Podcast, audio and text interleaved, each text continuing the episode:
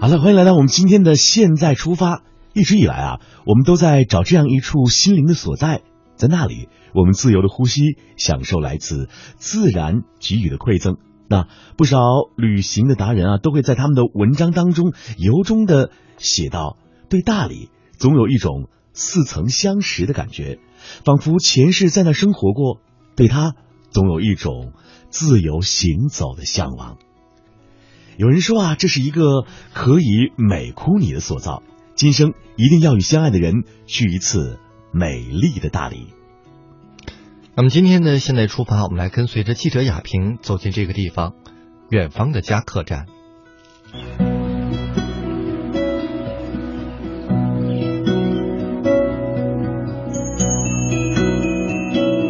好，各位听众朋友，大家好，我是记者雅萍。这一次我们的这个乐游大理，继续呢和我们的大理人民广播电台的主持人一起啊，来带大家来走走大理的非常美丽的景色。哎，是的，那么听众朋友大家好，呃，我是大理人民广播电台的节目主持人白宇。今天呢，我们和雅萍一起呢是来到了大理的环海路。其实说到在大理的环海路呢，全长是一百一十五公里，在这里的话呢，大家会看到特别秀美的景色，而有很多的自助游客们就被大理周围的美景所吸引了，大家呢就想停留下来，想驻足观赏这大理的苍山洱海当中。的美景怎么办呢？那就少不了客栈。那我们今天呢就来到了一家客栈，这家客栈的名字叫做远方的家。呃，那么下面温馨。对呀，那下面的时间呢，我们就要有请到的是远方的家的客栈主人红姐。好，那么下面的时间就请红姐来介绍一下吧。嗨，大家好，我是远方的家客栈红姐。嗯，一进来哈，真的感觉到非常非常温馨体贴的感觉哈。那我也听说在我们。这个大理这边的有非常多的客栈，但是您这一家呢，蛮有您的一个经营的一个特色理念。讲讲说当时的时候怎么样去选择在这边来开客栈？你是大理人吗？我们是从昆明下来的。嗯，是这样。我和我老公呢，都是因为孩子大了，所以呢，平时我们的业余时间都是在外面呃玩、骑行。那么有一年呢，我们就骑行到环海路，觉得好漂亮，然后就觉得想留下来。开始的想法呢，就是因为孩子大了，我们就想把昆明的工作辞了，然后在这里包一个小院子，自己在这里养老、栽花、种草。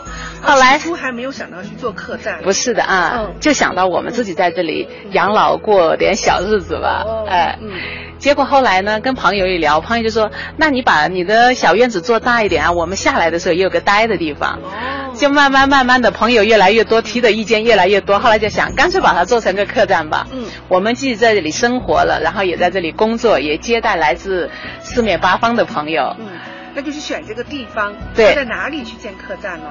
嗯，呃，因为大理啊，它有一个很特殊的地方，也是很吸引我的地方，它就是苍山田野和洱海融为一体。嗯，所以我就说，我想找一个地方，既看得到苍山，然后也看得到田野，然后也可以看得到洱海的日出。啊，您您的这个梦想和愿望真好多呀！但是的，还真有是吗？是，然后我就找到了今天这块地，嗯，既可以领略苍山的俊美，又可以看到。田野的广袤，同时可以欣赏那个洱海的日出。那在这边哈，也因为我们的听众朋友，大家要跟着你的声音神游哈，所以要跟大家描述一下，你这边大概有多大的一个地方？当初怎么样去设计你的客栈？呃，我这个小客栈呢，占地就是有四百三十平。嗯。四百三十平呢，它刚好在村头上，然后呢，旁边又有一条溪水叫灵泉溪，它是灵泉溪的入海口。苍山有十九个峰，十八条溪，就是峰与峰之间都有一条溪。嗯灵泉溪呢是其中水流量最大的一条溪，所以呢我们就在这个地方，又是村头，又是溪边，又是入海口，哇，就这样选了这个地方，嗯，作为我们的客栈。嗯那有没有当初有没有想设想到我们这个客栈的一个风格，希望说让我们的呃从各地来的啊远方的朋友能够怎么样子一下能够。喜欢到这个地方，呃，当时是很有，因为我看到这里和先生一起来设计这个风格嘛。呃，我们一起看了这块地以后，然后再讨论方案，找了几个设计师，找到第四个设计师的时候，我觉得第四个设计师终于听懂了我想要的感觉，所以出来的方案是我们比较满意的方案，就是要找到小时候我们跟着爸爸妈妈回到外婆家、回到舅舅家那种感觉，就是真的像回家一样。在没有落成之前，应该说我们就把名字起好了，就是要回家的感觉，那就是大家远方的家。嗯。那我们的客栈现在是有几间的这个房间？我们客栈就设计了五个房间。五个房间。对，根据我们的景观和考虑到的呃来的家人的需求，设计了五个房。比如说第一个房，我们叫翠贤亭。嗯。考虑的就是如果老年人不喜欢爬楼梯的话，我们就把老年人的房间设计在一楼。哦。然后旁边都有花花草草，然后进富的那个。呃，石头都是我们从山上，我和我老公一块一块的捡回来，作为自然的入腹的那个踏实。